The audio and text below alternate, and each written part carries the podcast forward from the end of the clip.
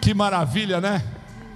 Cadeias são quebradas nas mentes da gente.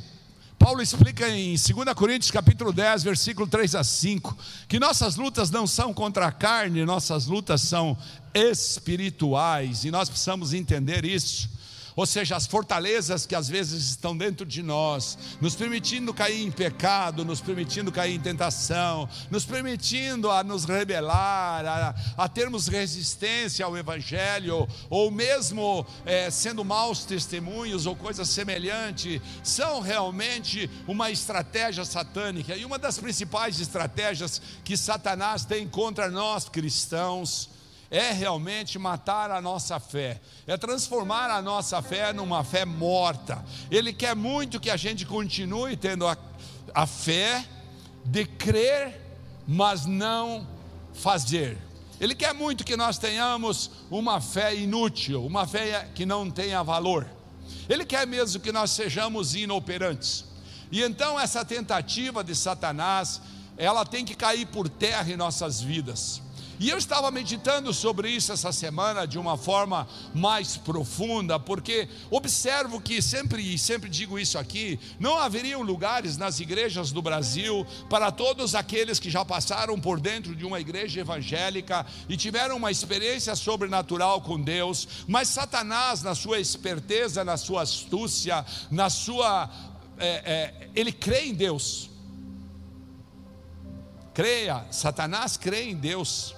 E por crer em Deus, ele luta contra. Ele sabe que se você se debruçar diante dele, se você se ajoelhar, se você se prostrar, se você se quebrantar, você vai conseguir coisas com ele, ele, Deus, que os demônios não podem lhe dar.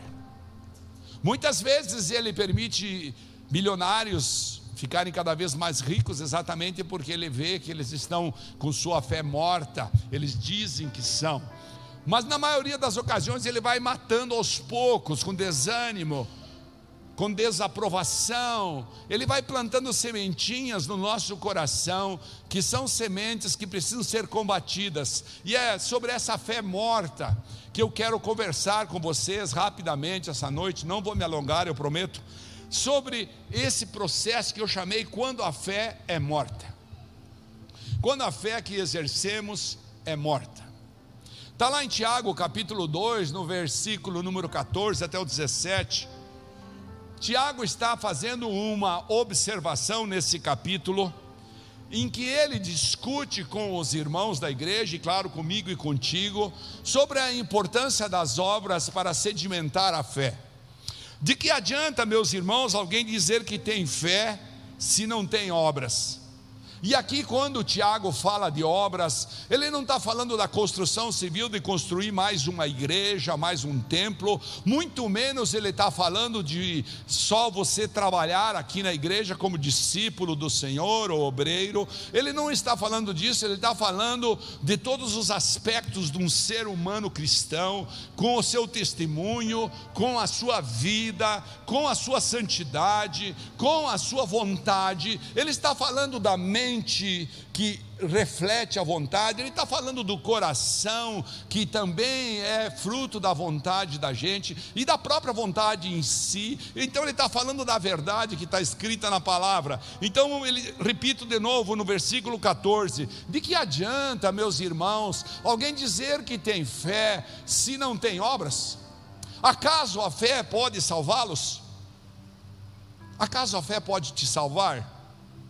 Se um irmão, uma irmã estiver necessitando de roupa ou de alimento de cada dia, da comida de cada dia, e um de vocês lhe disser, vá em paz, eu vou até orar por você, mas vá em paz, e aqueça-se e alimente-se até satisfazer-se, sem porém lhe dar nada, de que adianta isso?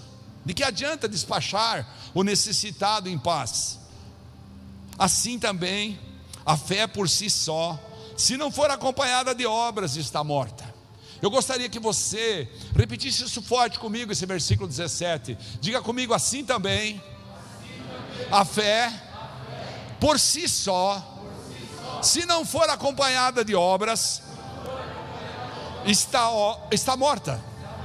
Você entende isso? Ele está dizendo: se você não transformar a tua fé numa atitude, se você não transformar a tua fé numa conduta, se você não transformar a tua fé num comportamento, e nós vamos delinear isso, vamos tentar é, dissecar isso para ser mais prudente, para a gente entender a nossa fé então é morta. Então, e como saber se a minha fé é verdadeira, é uma, é uma fé salvadora, ou se minha fé é uma fé falsa?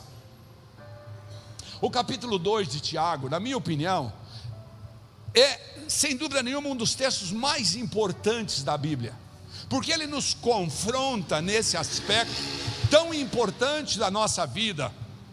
Isso porque ele, ele faz com que a manifestação real da nossa fé seja questionada.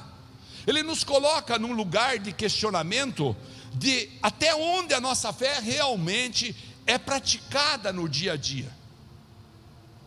Até onde nossa fé é praticada, é transformada em atitude. Paulo falou que a nossa justificação é somente pela fé. Ou seja, nossa salvação eterna está garantida pela nossa fé. A palavra fala: Eu creio em Jesus Cristo, eu creio no milagre da cruz e sou salvo. Então, esse, esse é o que Paulo prega. Mas ele mesmo lembrou aos Efésios, quando ele estava escrevendo a carta dele, que Deus preparou as boas obras para que as praticássemos, manifestando então a nossa fé. Efésios capítulo 2, versículo 8 a 10, ele explica isso. Ele fala: Pois vocês são salvos pela graça. Ok, todos concordamos com isso. Por meio da fé. E isso não vem de vocês, é um dom do Senhor, é um dom do Espírito Santo. Não por obras para que ninguém se glorie, porque somos criação de Deus, realizada em Cristo Jesus para fazermos boas obras, diga comigo, para fazermos boas obras, as quais Deus preparou antes para nós as praticarmos. Ou seja, vamos entender isso. Eu e você viemos para o Evangelho, planejado por Deus desde antes do nosso nascimento. Às vezes a gente pensa, não, mas fui eu que vim, pastor. Não, Deus foi mudando circunstâncias na nossa vida, até que um dia nos trouxe aqui, nos trouxe na internet para assistir esse culto, nos trouxe a esse lugar para que nós entendêssemos que somos feitos Sua criatura para boas obras. Ou seja, Deus criou a mim e a você, Deus nos criou na eternidade pensando que o dia que ele tocasse você e a mim, nós teríamos vida eterna, mas enquanto peregrinos aqui na terra, nós seríamos testemunhos vivos da sua glória e então glorificaríamos o nome dele através das nossas atitudes, tomados por uma fé salvadora, por uma fé transformadora. E esse é o processo que Deus espera de mim e de você. Ou seja, Deus separou a mim e a você do mundo, ele, ele tirou nós daquele que rege o mundo chamado maligno, Ele deixou o diabo para lá, Ele nos libertou do pecado, nos deu a salvação eterna, nos deu um compromisso de arrependimento quando assim quisermos, e então limpou o livro da vida para que eu e você fôssemos santificados, para que o nome dEle fosse glorificado. Agora, muitas vezes o que a gente observa, será que Tiago está contradizendo a palavra de Paulo? Absolutamente não. Na realidade, essas duas palavras, Paulo dizendo sobre a salvação através da fé, e Tiago falando sobre a salvação através da fé executada por obras, é um complemento. Tiago complementa no texto que a gente leu, dizendo que a evidência da salvação são as obras da fé. Você pode repetir comigo isso? Diga: as evidências da minha salvação são as minhas obras de fé. Assim também a fé, nós lemos no versículo 17 de Tiago 2, assim também a fé, por si só, se não for acompanhada de obras, é uma fé morta. Paulo diz: como a salvação é recebida? A resposta é pela fé somente. A pergunta do texto de Tiago é: como esta fé verdadeira é reconhecida? A resposta é pelas obras. Assim, Tiago e Paulo se complementam. Nós somos justificados diante de Deus pela fé e somos justificados diante dos homens pelas obras. Vamos entender isso? Repete comigo. Diga: Eu sou justificado diante de Deus para a vida eterna pela minha fé, mas sou justificado diante dos homens pelas minhas obras. Por isso, irmãos, ouvir a palavra, é lindo ouvir a palavra, ouvir o sermão, ouvir ao culto domingo, claro, é lindo. Falar a palavra é bonito, mas não substitui o praticar a palavra. E está cheio de pessoas que falam muito bem a palavra, mas na hora de praticar, bom, aí é outro problema. A fé, você precisa entender que a fé salvadora, ela quer que ouve a palavra, recebe a revelação da palavra, ou seja, abre a palavra, o Espírito Santo, a cada vez que fala com alguém que é nascido de novo, ele revela um aspecto daquela palavra, como digo sempre, repetidas vezes, você lê a mesma palavra, eu tenho aqui sublinhado tantos textos aqui, ó.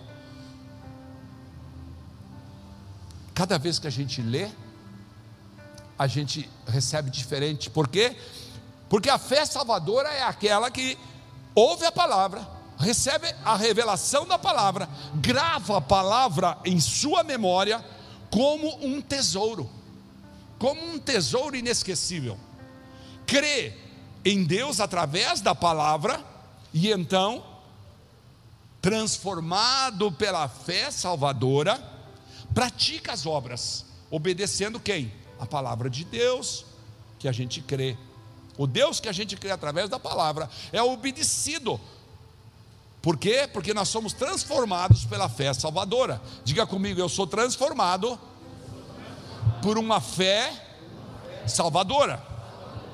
Agora veja bem, se a fé é tão importante, ela se torna praticamente a doutrina mais importante da igreja para nós seres humanos. É a doutrina chave do cristianismo. Em Efésios 2, 8 e 9, nós lemos o que Paulo explicou. Ele disse: Nós somos salvos pela graça, na, por meio da fé, e isso não vem de nós, é vem de Deus, para que façamos as boas obras, diga boas obras. Então, o pecador é salvo pela fé, como lemos aí. O pecador é salvo pela fé. Agora, em Romanos 1, 17, ele fala: o justo, quem que é justo? Aquele que confessa o Senhor Jesus como seu Senhor e Salvador, aquele que recebeu Jesus no coração, aquele que decidiu abandonar o velho homem, aquele que deixou aos poucos, é claro, mas vai morrendo o velho homem, vai nascendo um novo homem, aquele que antes tinha uma vida de pecado, agora tem uma vida de santidade, aquele que tem realmente uma fé vivificada, aquele que realmente pratica a palavra de Deus, esse é justo, esse esse é justificado e este vive pela fé. Porque no Evangelho é revelada a justiça de Deus. Uma justiça que do princípio ao fim é através do que? Da conversa? Não, é através da fé. É através de religião? Não, é através da fé. Como está escrito: o justo viverá pela fé. Diga comigo, eu como justo viverei pela fé. Em Hebreus 11, o capítulo de Hebreus 11 é o capítulo da fé, né? Mas em Hebreus 11, 6, o escritor de Hebreus fala: sem fé é impossível agradar a Deus. Diga comigo, sem fé é impossível agradar a Deus. E assim que o escritor escreve: sem fé é impossível agradar a Deus, pois quem dele se aproxima precisa crer que ele existe e que recompensa aqueles que o buscam. Assim como Romanos 14, 23 fala: tudo que é feito sem fé é pecado.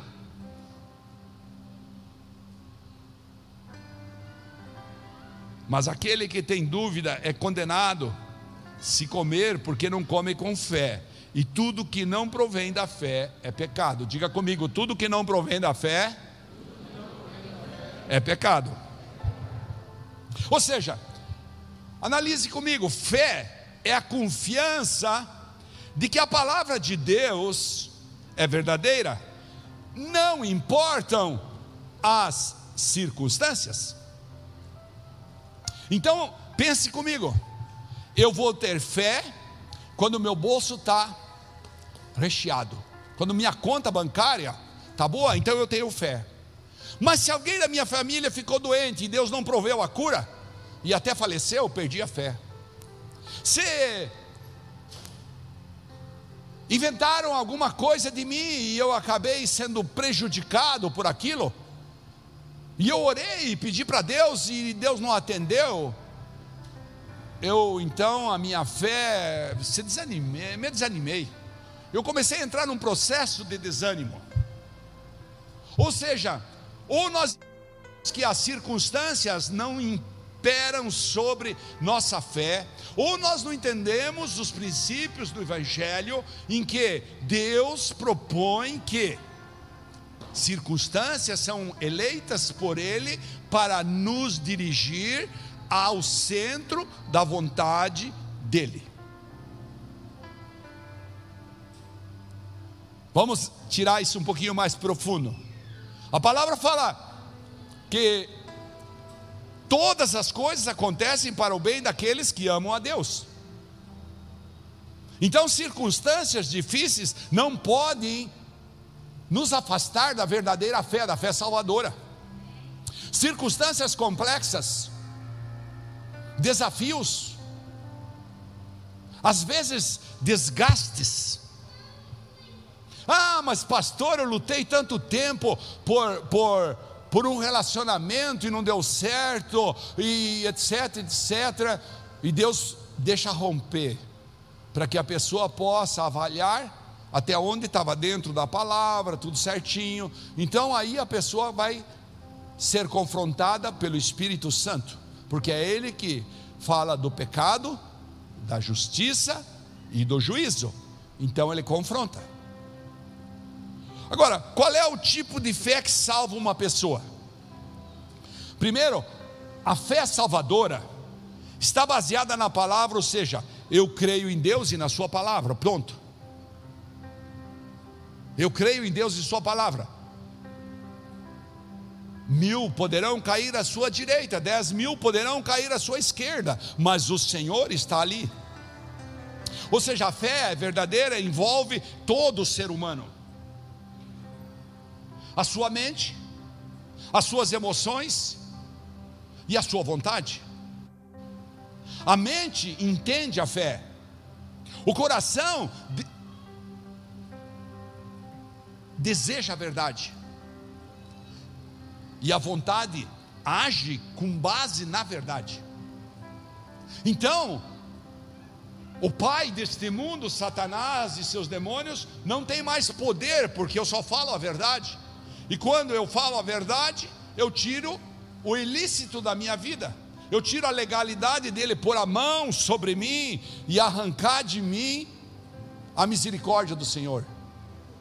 Ou seja, ele não tem poder, ele pelo contrário, quando eu falo para ele, o sangue de Jesus tem poder, ele se afasta. Assim como nós oramos aqui agora há pouco, sai da minha casa, sai da minha família. Eu tenho autoridade para isso.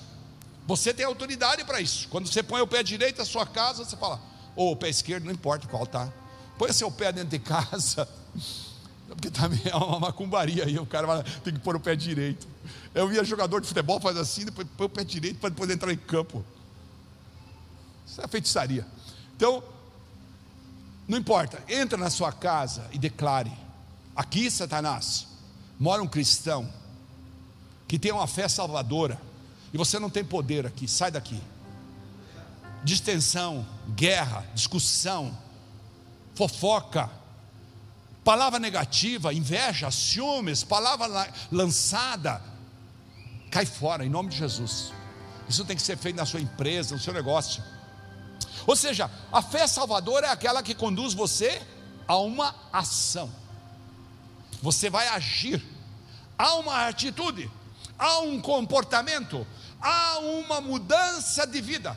Se não tem uma mudança de vida no novo nascimento, quando você por fé recebe Jesus e você não muda o seu caráter, se antes você fazia falcatruas nos negócios, agora você já não faz mais. Se antes você era um falsário, agora não é mais. Se antes você roubava, se antes você era um pornográfico, se antes você era um feiticeiro da palavra, se antes você se envolvia com coisas que não eram lícitas, agora não, agora é só o lícito que pode.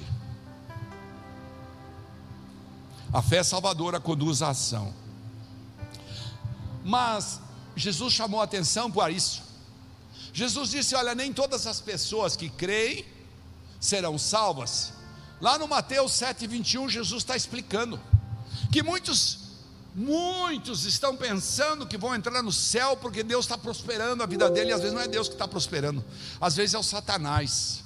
Satanás gosta de prosperar a vida de pessoas para que elas esqueçam de Deus, para que elas realmente deixem, ah, Jesus até falou, né? Mais fácil é passar um, um, um, um, camelo pelo buraco de uma agulha do que um milionário ir para o céu. Jesus estava fazendo uma figura de linguagem daquela época dos hebreus, ele estava dizendo da dificuldade que uma pessoa rica tem ainda em se prostrar diante do, do Criador.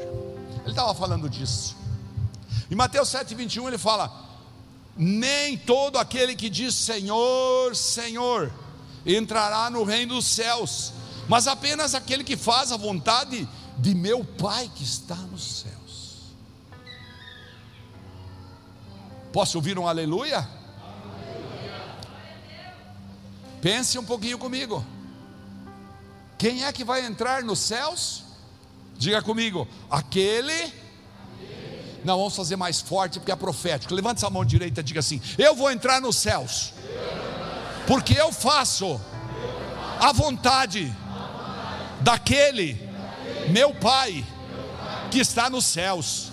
Amém. Aplauda o Senhor Jesus. Eu faço a vontade.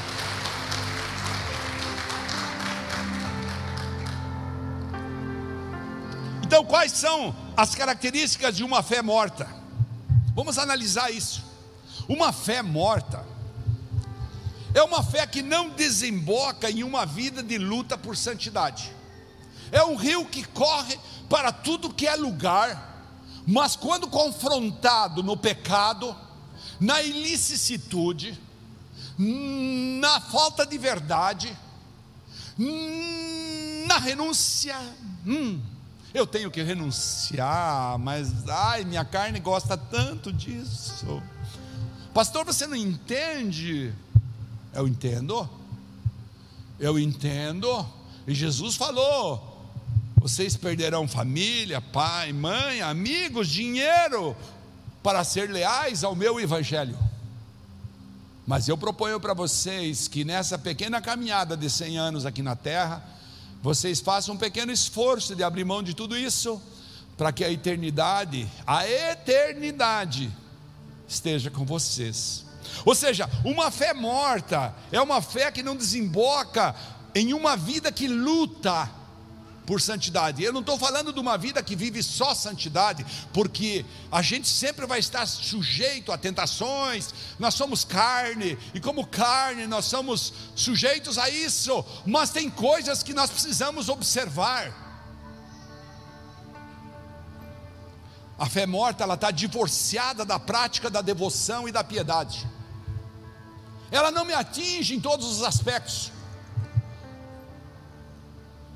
Nesse momento eu evito falar de dinheiro, eu evito falar de dízimo, essas coisas, porque dá a impressão que o pastor está é, advogando em causa própria.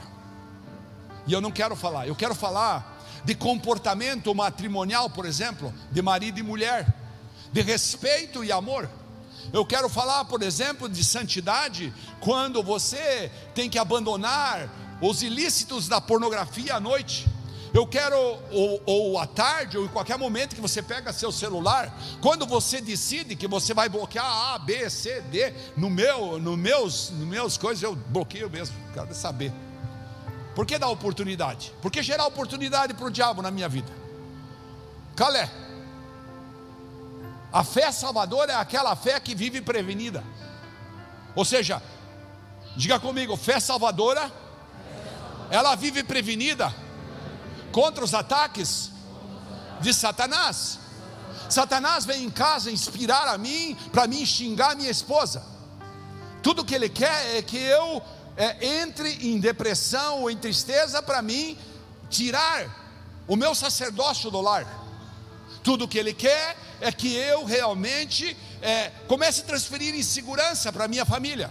Tudo que ele quer é que eu me endivide para então eu culpar alguém. Ou seja, Satanás, ele me torna uma pessoa especialista em desculpas. Há um abismo entre a pessoa que professa a fé e a pessoa que vive a fé. Há um abismo enorme entre a pessoa que fala da fé, fala, eu sou crente. Estava contando no outro culto que esses dias assisti uma ministração de 20 anos atrás. Estava ali no carro da pastora, andando com o carro dela emprestado, e tinha um pendrive lá, e naquele, naquele pendrive tinha uma ministração antiga, nem lembro de que pastor é. E ele contava então que naquele tempo estava na moda os cantores virarem evangélicos, estava na moda a pessoa dizer: Eu sou evangélico agora, sabia? É moda, sou evangélico. E ele mesmo falava assim: Mas eu não vejo mudança nenhuma na vida continuam cantando as mesmas besteiras nas músicas, continuam falando de pornografia nas músicas, continuam trazendo sedução nas músicas, continuam criando fantasias sexuais nas músicas, continuam levando o povo para as mãos de Satanás e ficam falando que são evangélicos. Ou seja, uma fé cega, uma fé mentirosa, uma fé como aqueles que falam: eu sou jogador de futebol, eu sou crente.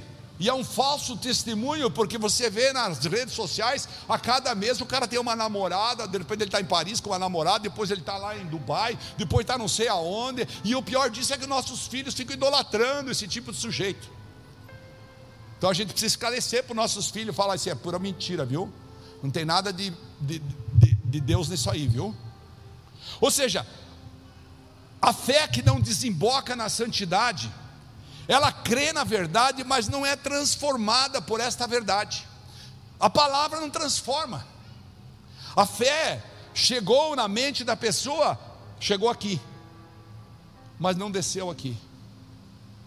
Ficou aqui, ficou no intelecto da pessoa. Ele conhece profundamente a palavra, às vezes conhece, às vezes não, é, não é difícil conseguir pessoas da nossa congregação que conhecem muito mais a palavra que eu embora a minha aplicação, estudar e ler, mas existem muitos que conhecem muito. Graças a Deus que assim é, né? O problema é discutir, essa fé desceu no coração. A fé que não produz vida, que não gera transformação, é uma fé espúria. O que, que é isso? Não é verdadeira, é uma fé falsa. A fé que não produz vida, que não produz alegria, que não produz autoridade no reino espiritual, ela é uma fé espúria. Ou seja, a fé que não transforma a minha vida em santidade continuamente, não me leva a lutar por essa santidade, não me leva a afastar-me das coisas do mundo, não me faz um novo homem, não me faz calar a boca quando eu tenho que respeitar no ambiente, quando eu tenho uma autoridade maior sobre mim. A gente está lendo um livro sensacional, a pastora e eu, sobre autoridade. E então o autor sedimenta toda a estrutura, que toda autoridade vem de Deus, e toda autoridade que está na terra é constituída por Deus, toda autoridade, e embora muitas vezes você é, tenha que se submeter àquela autoridade, você tem alguns casos específicos que vão contra a palavra que você pode desobedecer. Caso contrário, meu amigo, qualquer autoridade, seja ela A, B, da direita, da esquerda, de cima, de baixo, qualquer autoridade é constituída por Deus, e todo o coração precisa obedecer e se submeter, ser sumisso. As igrejas estão cheias de pessoas que dizem que creem, mas não vivem o que creem. São crentes dentro da igreja no domingo à noite, são crentes dentro da igreja no culto de quarta-feira à noite. Bah! Essa última quarta-feira, Deus derramou dons aqui de língua, algumas pessoas foram tocadas com dons espirituais. Foi tremendo o que Deus fez aqui quarta-feira e vai fazer na próxima, e cada dia está crescendo esse culto de quarta-feira. Deus tem feito uma, tem derramado rios de água viva aqui. Agora, cada pessoa precisa entender que sua fé não pode ser morta, ela precisa criar uma coisa, então uma fé morta é uma fé vera, meramente intelectual. Eu explico, a pessoa consente com certas verdades bíblicas, ela aceita as verdades bíblicas, mas não é transformada por elas. Fala, não, isso aí não é para mim. Isso aí não é para mim. Se vocês prestaram atenção, Tiago falou no versículo 14 de, do capítulo 2 que nós lemos, assim: De que adianta, meus irmãos, alguém dizer que tem fé se não tem obras? Acaso a fé pode salvá-lo? A fé aqui descrita por Tiago existe apenas na base da pretensão. Eu pretendo ter fé, eu, eu falo que eu sou crente, eu falo que sou evangélico, eu falo que eu, eu, eu leio a Bíblia, eu falo que eu sou uma pessoa de oração. Eu pretendo mostrar à minha família, aos meus amigos, especialmente ao meu pastor, que eu sou uma pessoa de fé, mas na verdade não tem ações. As pessoas com uma fé substituem obras por palavras.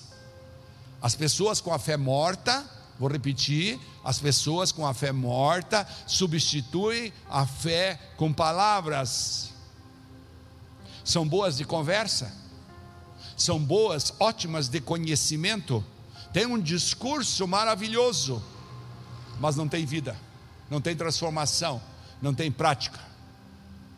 A fé está somente na mente, mas não na prática, na mão na massa no pagar o preço, no amor ao próximo, no pagar o preço de vencer uma batalha, de mudar, não comparecem. Estão sempre falando, conta comigo, pastor. Quando você chama, bah, hoje tem um problema, tem uma dificuldade, pastor, você não imagina. Você que sabe, né, pastor? Uma fé morta é uma fé que não produz frutos dignos de arrependimento. E aqui, meus irmãos, a coisa pega. Vamos entender? Trata-se de um processo espiritual que vai mudar sua vida natural. Diga, diga comigo assim: é um processo espiritual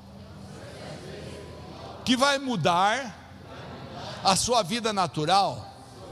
Ou seja, quando você abre o coração para o Espírito Santo habitar em você, e você realmente tem uma vida de devoção, de piedade, de consagração, de oração, você realmente tem uma fé é, é, realmente salvadora, inovadora, viva, você busca então o coração do Espírito Santo para que ele mude o teu coração para que ele gere em você um arrependimento real e genuíno. E isso vai gerar novos comportamentos, novas atitudes, novas prioridades. Você vai distribuir o seu tempo de forma diferente. Quando eu é, reformei o apartamento que eu moro, eu me preocupei em comprar no Paraguai pagar imposto, carregar numa caminhonete que fez um frete especial, uma televisão enorme lá, grandíssima lá, era a maior que tinha lá. Quantas vezes eu consigo ligar? Hoje de manhã eu vi que os meus netos ligaram para assistir o campeonato inglês lá. Não tenho tempo. Quando assisto é muito raro. Ontem à noite assisti um filme com eles, porque eu queria distraí-los enquanto os pais deles estavam aqui na igreja trabalhando. Não tenho tempo. Então a distribuição do tempo passa a ser diferente. Me agrada mais ficar ali lendo a palavra, escutando, estudando, entendendo o chamado. Ou seja, me agrada mais toda manhã animar a pastora e ela me animar, dizer: vamos para vamos a igreja orar. Vamos hoje de manhã? Vamos, vamos. Me agrada mais dizer: vamos, vamos levantar, porque hoje será mais um dia da glória de Deus em nossas vidas. Não é para a nossa glória. Ou seja, a pessoa arrependida se submete. A pessoa arrependida obedece à palavra de Deus, ela ganha um novo coração, aquele, novo, aquele coração que estava empedrecido, empedrado, aquele coração que era feito duro, vingativo, que jorrava palavras ásperas. Eu posso falar com autoridade disso. Jogava palavras duras, que era treinado para vingar Aquele coração que era realmente um coração completamente cheio de, de, de, de escarras, é lavado, é purificado, é transformado num coração bondoso, num coração piedoso, num coração misericordioso, num coração que tem compaixão das pessoas. Então, o cristianismo, ele ele é gerado em cima de um arrependimento genuíno. Produz frutos de misericórdia, de amor ao próximo e de compaixão. O Espírito Santo derrama sobre aquela pessoa que tem um, um, um, arrependimento, ou seja, vive de uma fé gerada por um arrependimento honesto daquilo que fazia no passado. O Espírito Santo derrama sobre a pessoa o fruto do Espírito. Vamos lembrar? Qual que é o fruto do Espírito? Fala comigo: amor, amor. alegria, alegria. Paz, paz, paciência, amabilidade, bondade, fidelidade, mansidão e domínio próprio. Gálatas 5, 22 e 23. Então, se você tem dificuldade numa dessas áreas, faça propósito com o Espírito Santo Fala, Espírito Santo, eu vou jejuar hoje. Eu vou jejuar essa semana. Eu vou para o jejum da igreja, essa última semana do mês. Eu vou buscar em Ti, Senhor, para que o Senhor tenha misericórdia de mim, para que eu possa manifestar o fruto do Espírito nos diferentes aspectos, porque eu quero mudar. O problema é nós realmente mostrar para o Espírito Santo, porque ele, como bom cavalheiro, sempre eu digo isso aqui, me perdoe por repetir, como um espírito um Deus de delicadeza, que te deu livre-arbítrio, ele não entra. Hoje eu falei para uma pessoa, eu falei, não adianta, Deus, nem Deus, eu falei para ela, para essa pessoa, nem Deus entra em você se você não autorizar, porque Ele te fez a imagem e semelhança dele e te deu livre-arbítrio. Então, nem Deus, mas Ele, através da sua oração, pode mudar as circunstâncias em roda das pessoas. Por isso eu vejo esposas guerrearem por seus maridos, maridos guerrearem por suas esposas, eu vejo pais guerrearem por seus filhos, eu vejo filhos guerrearem por seus pais, por quê? Porque daí Deus muda as circunstâncias daquela pessoa, mas dentro daquela pessoa, se ela não quer, você que está aqui me ouvindo, você que está me, me vendo pela internet, se de, você não quer, Deus fala: ok, eu respeito você, eu amo você, eu respeito. Mas se você quiser, eu vou derramar da minha glória.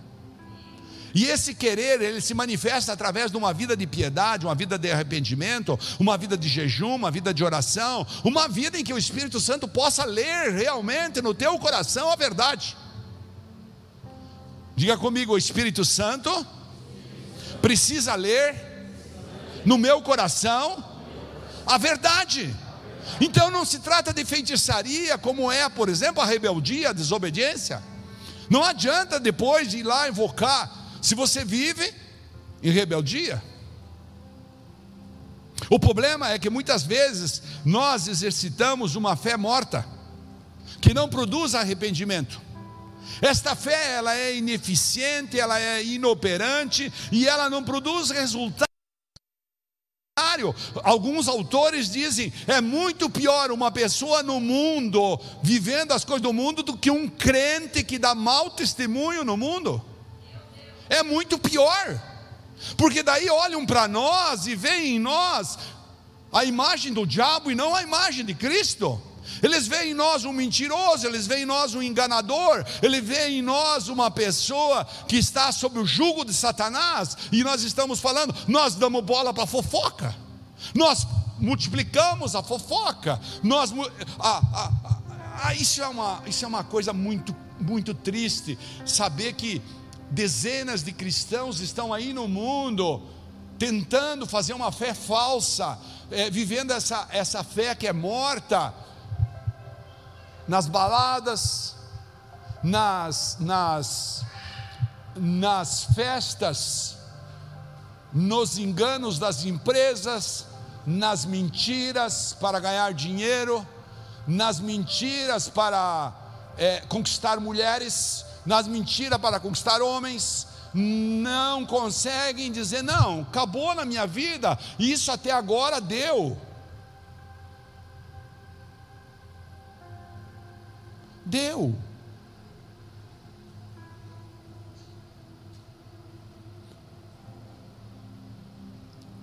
Eu gosto de contar exemplos meus. Talvez é, eu não quero que você entenda isso como ufanação, mas a gente tinha uma empresa que ganhava um milhão de dólares por ano. Tem ideia disso?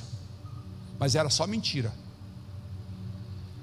Então, logo que eu me converti, me converti quando eu fui para o Evangelho, eu falei para Deus: Deus, é, esse enorme desse elefante branco que nós temos, todo mundo diz que é impossível vender, mas eu não posso continuar aqui com essa mentira. Se eu falar a verdade, vai quebrar. Se eu continuar mentindo, eu continuo ganhando dinheiro. E eu falei para Deus: então, o Senhor existe mesmo, eu sei que o Senhor existe. Me abre as portas. E todo mundo que eu ia falar, falava, sabe quanto você vai vender? Nunca. Uma cidade pequena, um negócio desse tamanho, tá louco? Em uma semana nós tinha vendido. Em uma semana, Deus. Porque Ele conhecia, e Deus olha assim para você também. Ele sabe aonde você vai ser, o que você vai ser. Por isso Ele te ajuda hoje. Ele te ajuda hoje, porque Ele quer te levar ao lugar que Ele sonhou para você. Ele quer te levar ao lugar para glorificar o nome dEle. Ele estabeleceu um projeto para mim e para você.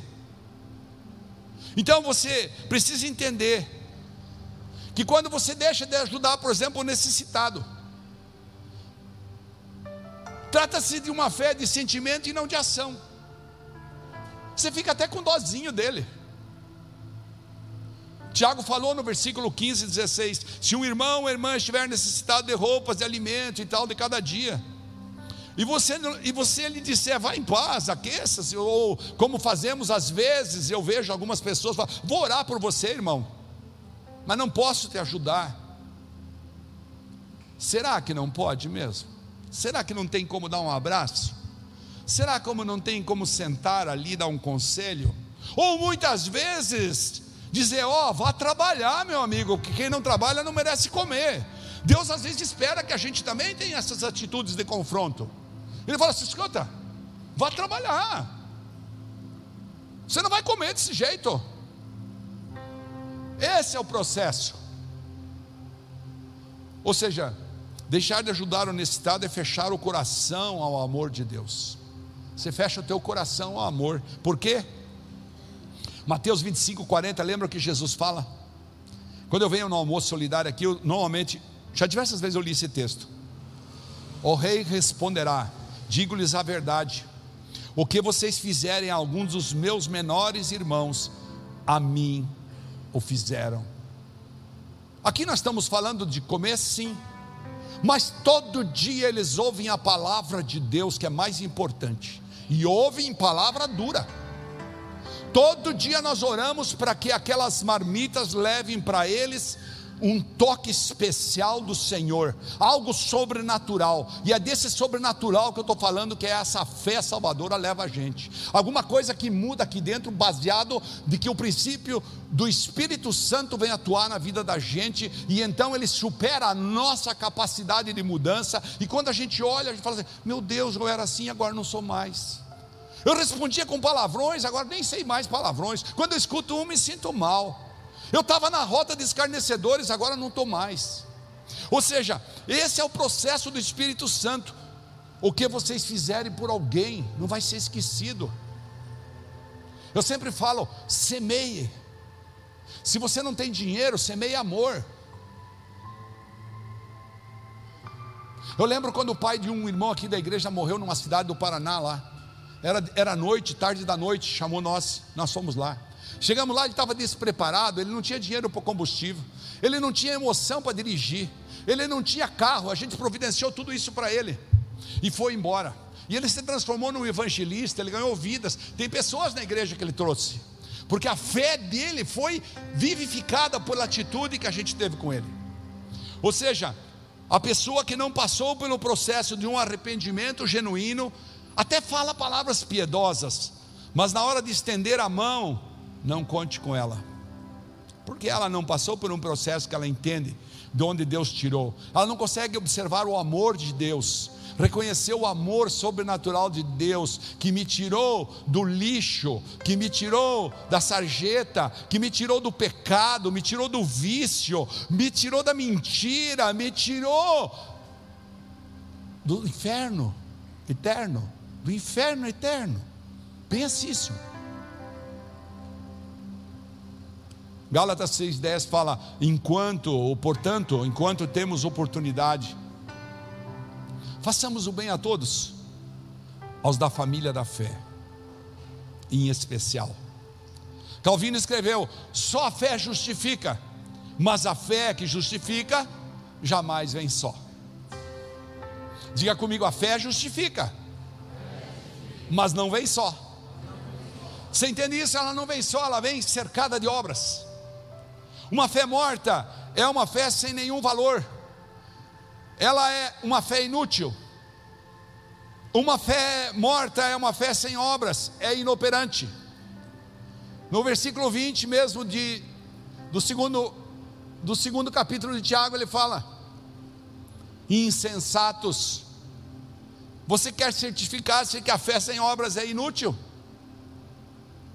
Sabe por quê? Porque não tem constância, não tem amor, não é testemunho, não gera vida, não gera influência, as pessoas não veem Cristo em nós.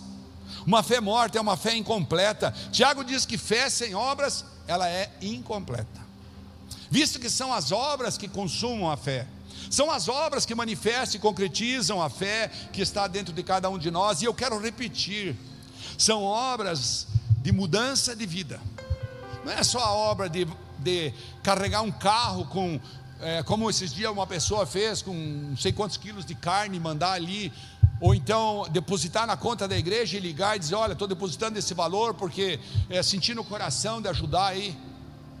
Como uma pessoa fez, falou, pastor, é uma pessoa que ajudou um ano, um ano nós aqui, nós fizemos um ano agora, dia 15 desse ministério. E a pessoa, é, eu mandei uma carta de gratidão para eles.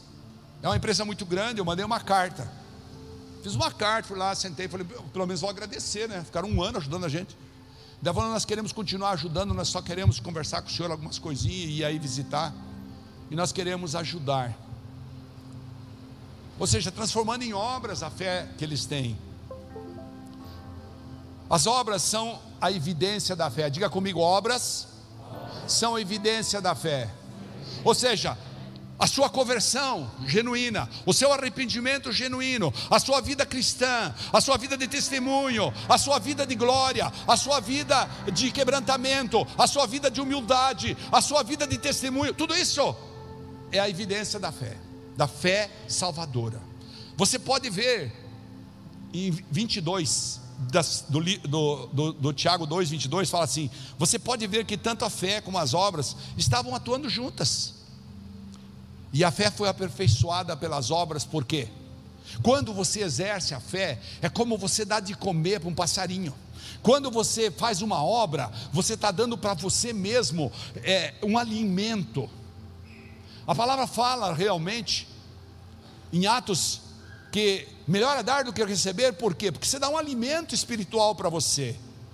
Quando você estende a sua mão, quando você semeia, quando você faz qualquer ato em prol do reino de Deus, em prol de uma pessoa, em prol de uma pessoa que é a própria igreja, cada um de nós é a igreja. O que, que você está fazendo? Você está enriquecendo o seu próprio coração, você está enriquecendo a sua fé, você está alimentando a sua fé, para quê? Para que ela não desanime, para que ela não passe por um processo é, é, arrasador de Satanás, para que não haja um, uma chama de fogo do inferno para queimar a fé que está dentro de você, pelo contrário, a cada aprovação, antigamente tinha uma música, lembra? Quando minha fé é provada, lembra dessa? Quando minha fé é provada, quando minha, ou seja, quanto mais prova a minha fé, mais fogo arde no meu coração. Pode vir aqui, por favor.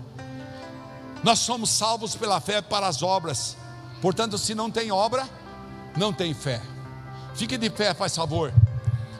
Uma fé morta não salva ninguém. Esta fé intelectual de conhecimento, de sem frutos, é portanto inútil, incompleta e morta, pois não salva ninguém. Nós não podemos ser cristãos e ao mesmo tempo ignorar as necessidades dos outros. Nós devemos reconhecer que se há alguém com fome, e nós temos os meios para socorrê-lo, seja ele com fome espiritual, seja ele com fome corporal, seja ele com uma necessidade, nós não somos cristãos de verdade se não ajudarmos. Nós não podemos ser indiferentes às necessidades do próximo. O egoísmo, o orgulho, a soberba, a caixinha fechada é para o mundo, não é para nós cristãos. Não podemos ser indiferentes. E Jesus explicou isso, e por isso eu deixei esse último texto. Eu e você somos chamados para ser luz no mundo. Leve isso para casa hoje. Eu e você somos chamados para ser luz. Mateus capítulo 5, versículo 14 ao 16, só três versículos. Ele fala: Vocês são luz do mundo. Todos vocês, todos nós que estamos nos, nos conectando pela internet, estamos aqui nesse salão. Todos nós cristãos somos chamados a sermos luz do mundo. Não se pode esconder uma cidade construída sobre um monte. E também ninguém acende uma candeia, ou seja, uma lâmpada, para colocar embaixo de uma vasilha, embaixo de uma panela. Eu acendo a lâmpada numa vela e daí coloco uma panela em cima. Ao contrário, coloca no lugar apropriado e assim ilumina todos os que estão na casa. Eu me lembro na minha infância não tinha luz elétrica, usava lamparina de, de querosene. Lembra, Sebastião? Usava a lamparina de querosene e ia regulando. Quando começava a ficar fraquinho, meu pai ia lá, ou minha mãe, e aumentava um pouquinho a querosene lá. Tinha um, um negócio que ia lá dentro do pavio, que era querosene, ia puxando, lembra? Ia puxando o querosene. É isso aqui que Jesus está falando. Você é realmente a luz do mundo. Ao contrário, coloca no lugar apropriado e assim ilumina a todos. Assim diz Jesus: brilhe a sua luz, a luz de vocês diante dos homens para que vejam as suas boas obras, e então glorifiquem ao Pai de vocês que está no céu. Repete esse verso comigo, diga assim, assim que brilhe a minha luz, a minha luz diante dos homens, para que vejam as minhas boas obras e glorifiquem ao Pai que está nos céus. Você entende isso? Então agora a gente consegue fechar. Quando o Tiago fala que nossas obras testificam a nossa fé. Por isso ele fala: sem obras, a fé é morta. Nesse momento nós vamos adorar um pouquinho Deus. Já estamos em cima do horário, mas vale a pena você pensar um pouco. Que cristão tenho sido eu? Minha fé é uma fé viva, salvadora, vivificadora, é um testemunho vivo de Cristo vivendo em mim, ou eu apenas sou um, um sequestrado da religião? A religião me sequestrou, eu falo que sou evangélico, eu vou no culto no domingo, eu sou um crente no domingo, mas na segunda, na terça, na quarta, vezes eu vou até no culto na quarta à noite, depois eu de novo volto na quinta, na sexta, no sábado eu trago meus filhos no, no, no, no, no sábado geracional, etc. Mas o meu comportamento continua o mesmo de quando eu estava no mundo. Essa fé morta, ela precisa ser enfrentada, e Jesus está nesse lugar. O Espírito Santo está nesse lugar, pode crer isso. Creia nisso, o Espírito Santo está aqui. Adore Ele nesse lugar. Enquanto você adora, diga para Ele: Eu quero o Teu sobrenatural na minha mente, no meu coração.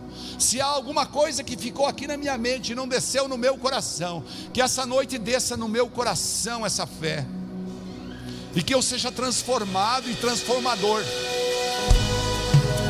Que eu seja transformado e transformador.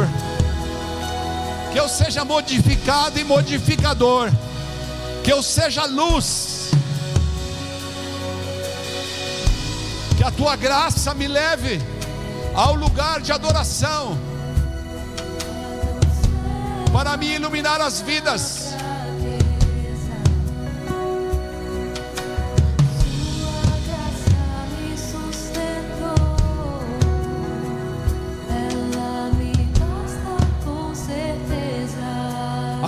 Assuma.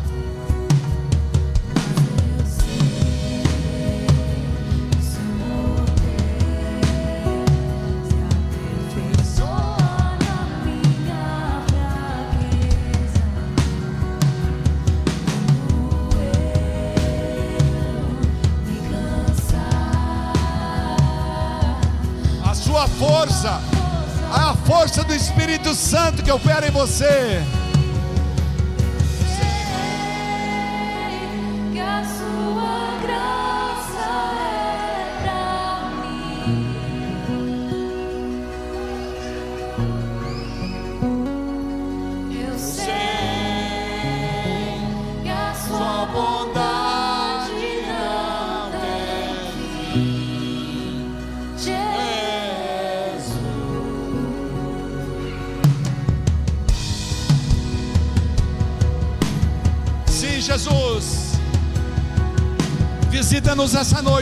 Espírito Santo. Visita-nos essa noite.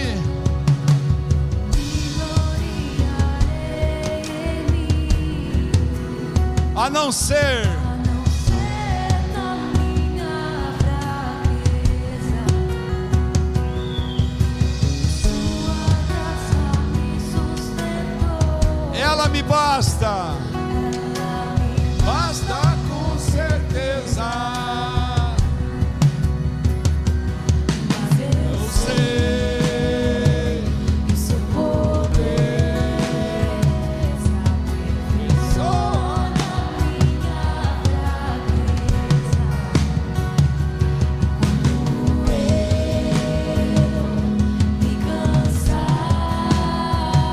força que opera. Sim, Espírito Santo, vem essa noite.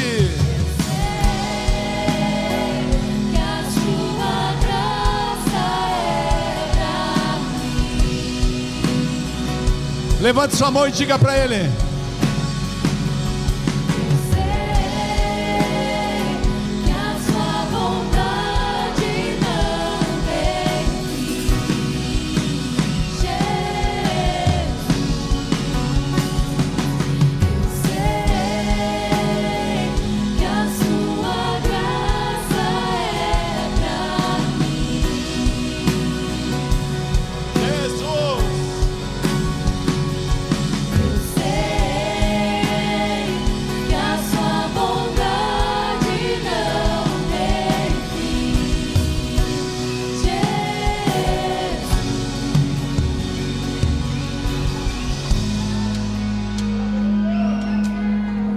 Bondade e a graça dele. É a bondade e a graça dele que podem tomar nossas vidas em suas mãos. Sim, Espírito Santo. Derrama da tua bondade sobre nossa vida. Derrama da tua graça. Derrama rios de água viva essa noite. Não somos nós que convencemos, Pai, do juízo, muito menos da justiça ou do pecado. Mas agora, Espírito Santo, é a tua vez nesse lugar. É o Senhor quem convence da justiça, do juízo e do pecado. Por isso, visita cada pessoa, visita sua mente, transforma isso em verdade em seus corações, transforma isso em vontade própria sobre a verdade.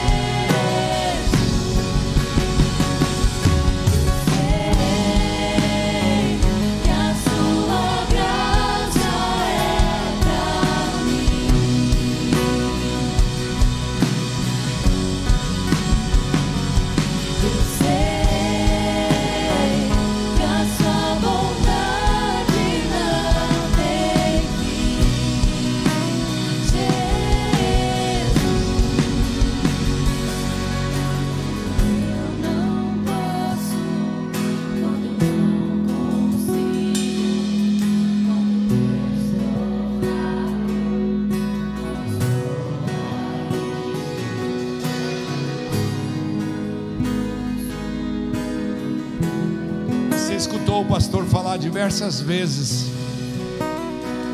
da sobrenaturalidade de Deus. Eu sei que já passou da hora, mas eu quero pedir cinco minutos de paciência para você. Só cinco minutos. Essa sobrenaturalidade, ela acontece no nosso espírito, provocada pelo Espírito Santo, quando a gente nasce de novo. Como é isso, pastor? É quando nós entregamos a nossa vida a Jesus, dizendo para Ele que Ele pode entrar no nosso coração, pode fazer morada em nossa vida, e então, de uma forma, de repente, nosso coração passa a ter uma revelação extraordinária do reino espiritual, que não é dado àqueles que são criaturas e, e sim aos filhos, porque a palavra fala que quando nós nascemos, nós somos criatura, e quando nós nascemos de novo, como explica João no Evangelho, no capítulo 3, quando nós nascemos de novo, o nosso espírito é vivificado, e então nós passamos a, a a poder, a poder viver essa sobrenaturalidade do Espírito Santo.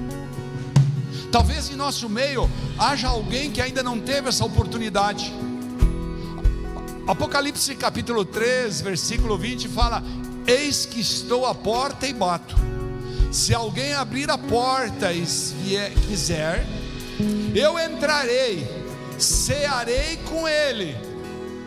Ou seja, mudarei a vida dele.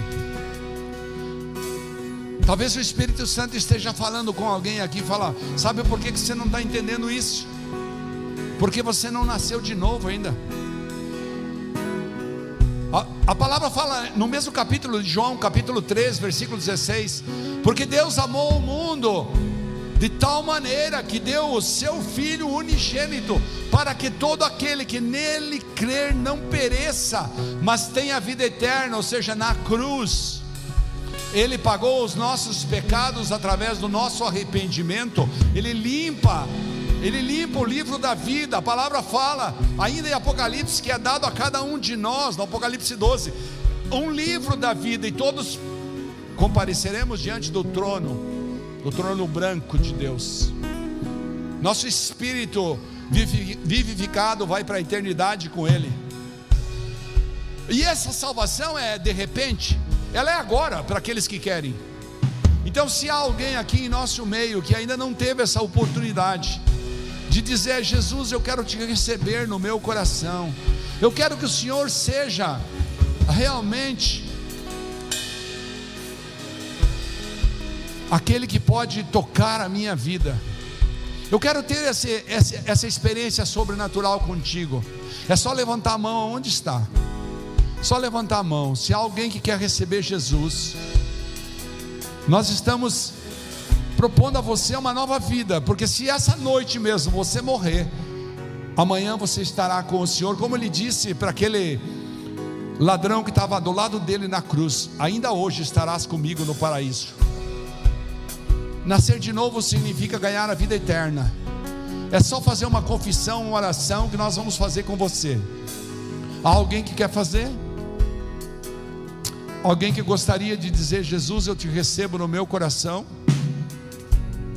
Não tenha vergonha, ele não teve vergonha. A palavra fala assim: todo aquele que me confessar diante dos homens, todo aquele que me confessar diante dos homens, eu o confessarei diante do Pai. Já tem uma pessoa lá atrás que ergueu a mão. Quem mais? Quem mais? Uma pessoa vale mais do que a vida, uma vida vale mais do que o mundo. Mas alguém quer receber Jesus? Mas alguém quer dizer: Jesus, entra no meu coração, vivifica minha alma, vivifica meu espírito, me transforma. Há mais alguém? Só levantar a mão, bem rapidinho, não temos tempo. Aleluia. Então vamos orar, irmãos. Você que levantou a mão, ore conosco. Pastor, abraça ele aí, por favor. Aleluia. Eu gostaria que a igreja repetisse comigo para que nós pudéssemos ajudá-lo a nascer de novo. Levante sua mão se você quer a sua atitude. Deus querido, em nome de Jesus, diga assim: Deus, eu te recebo, Senhor Jesus, no meu coração, como meu Senhor, como meu Salvador, e eu me declaro arrependido dos meus pecados. Eu declaro essa noite, frente a todas as pessoas, que eu creio no milagre da cruz, que restaurou a minha vida, perdoando os meus pecados, e na ressurreição ao terceiro dia, que me deu a vida eterna. E em nome de Deus, em nome de Jesus, eu me declaro a partir de hoje, Tu és o Senhor da minha vida, Tu és o Rei do meu coração. Entra em mim, faz morada em mim e me dá uma experiência sobrenatural, em nome de Jesus. Amém. Deixa-me orar, Pai, em nome de Jesus. Este que nasceu de novo, recebe aí no céu. O céu está festejando por essa alegria. Nós declaramos a tua vitória sobre a vida dele. Nós declaramos um tempo de vida profética para ele. Nós declaramos cura na vida dele. Como tua igreja, nós declaramos, Pai, que ele é bem-vindo à tua família. Em nome do Senhor Jesus. Amém. Irmãos, antes de eu dar a bênção final, Deixa eu falar para você: entregue o seu caminho ao Senhor, confie nele e ele vai agir. Confie nele. Entregue o caminho ao Senhor. Se você tinha alguma dúvida ainda, depois dessa palavra, se ficou alguma coisa na sua cabeça duvidando, por favor, entregue sua vida a Ele. Quero convidar você para uma atividade dos jovens que vai ter no sábado que vem. No sábado que vem nós temos duas atividades aqui. Nós temos o Bem-vindo Membro aqui para aqueles que querem ser membros da Igreja Casa do Oleiro. Nós vamos fazer uma, um ato aqui das duas da tarde até as sete, oito horas da noite. Os pastores, os líderes vão se reunir com aqueles que querem vir para a igreja para saberem que igreja é essa, o que, que faz essa igreja, o que, que ela sonha, qual é os, os, os propósitos e também saber o que a igreja pode prometer para você. Por outro lado, é, nós vamos ter lá fora o lavacar beneficente dos jovens. Eles, você traz o seu carro, você vem para o bem-vindo membro, eles dão as duas, três batidas no seu carro. Não, eles vão, vão lavar seu carro, entendeu? Eles vão lavar direitinho o seu carro lá fora. É, direitinho não sei, mas vão lavar, tá? eles vão passar aquele negócio escuro nos pneus. Falaram para nós: olha, nós vamos deixar os carros tudo ó, por trintão, porque nós queremos fazer um caixa para os jovens. Então, se você puder, programe sua, sua limpeza do seu carro para esse sábado, faz a fila aí. Eles vão fazer muito rápido, porque são muito jovens. Vai ser lindo de ver, tá bom? Coloca as suas duas mãos para frente, não esquece da nossa cantina e os visitantes lá atrás, com o pastor Sandro, receber o seu presentinho. Nós queremos conhecê-lo. Que o Senhor abençoe a sua vida nessa semana. Que você tenha uma fé sobrenatural, salvadora, todos os dias. Que o Senhor Jesus envie teus, os anjos dele com você, como promete a palavra, cercado de anjos, você ande e eles vão à sua casa, ao seu escritório, à sua vida, ao seu trabalho, ao seu carro. Os anjos do Senhor te protejam essa semana, em nome de Jesus. Que o Pai te abençoe, que você possa desfrutar da alegria do fruto do Espírito, em nome de Jesus. Que o Senhor te guarde e te leve a ter uma semana muito abençoada fisicamente, financeiramente, emocionalmente, espiritualmente. Em nome do Pai, do Filho e do Espírito Santo. Porque se Deus é por nós, Quem será contra nós? agindo Deus, Quem impedirá? Deus é bom Toda hora. toda hora. Deus é bom. Vão em paz, Deus acompanhe. Esquece dessa cantina. Aleluia.